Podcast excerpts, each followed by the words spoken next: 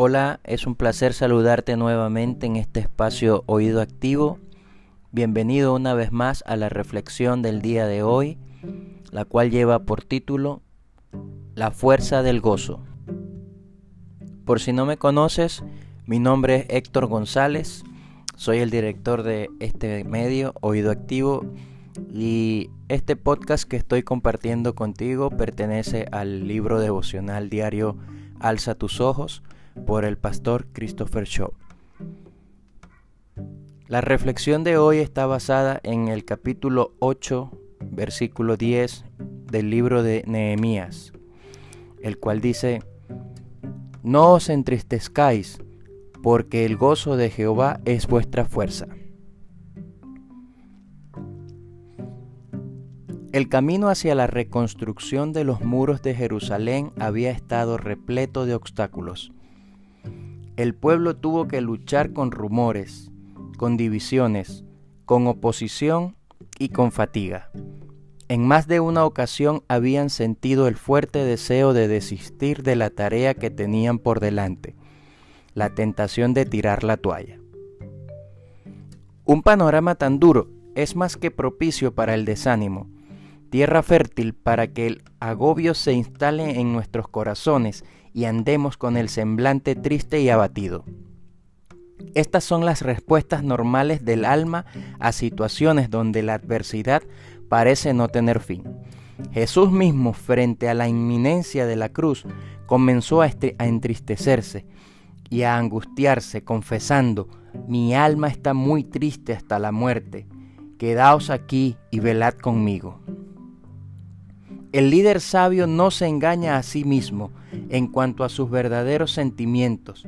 Sin embargo, sabe que estos sentimientos deben ser tratados inmediatamente para no afectar su vida espiritual. Jesús no perdió tiempo en convocar a sus tres amigos para que le acompañaran mientras oraba.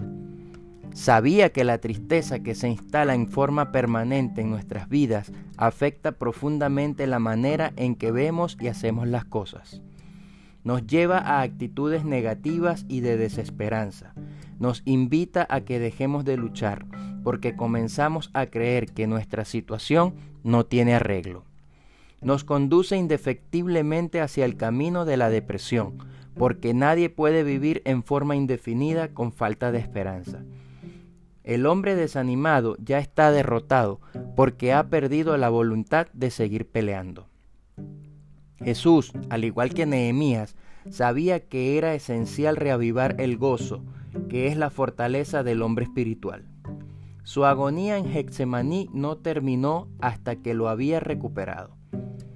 Debidamente fortalecido por el gozo puesto delante de él, sufrió la cruz. Este tipo de gozo no es un sentimiento, sino una convicción espiritual, como lo dice Hebreos 12, versículo 2.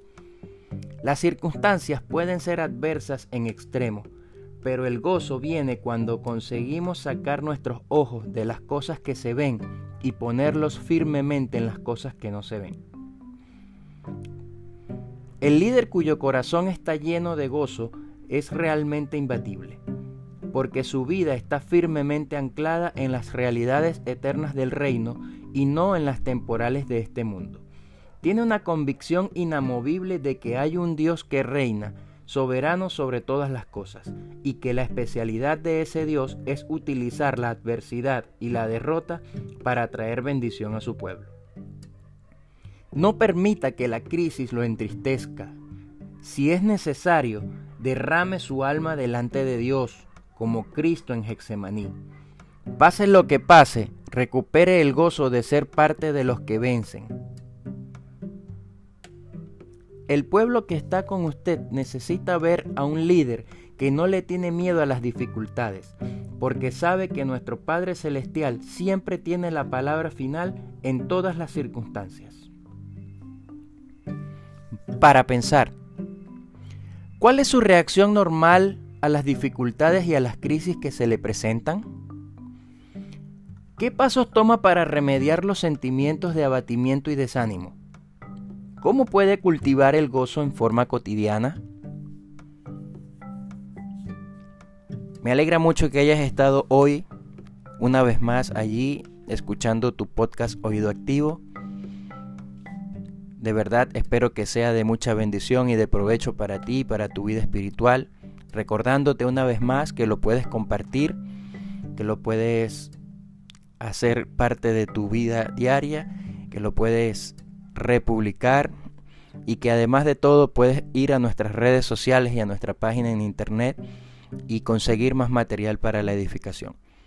Que Dios te bendiga y nos vemos en la próxima entrega.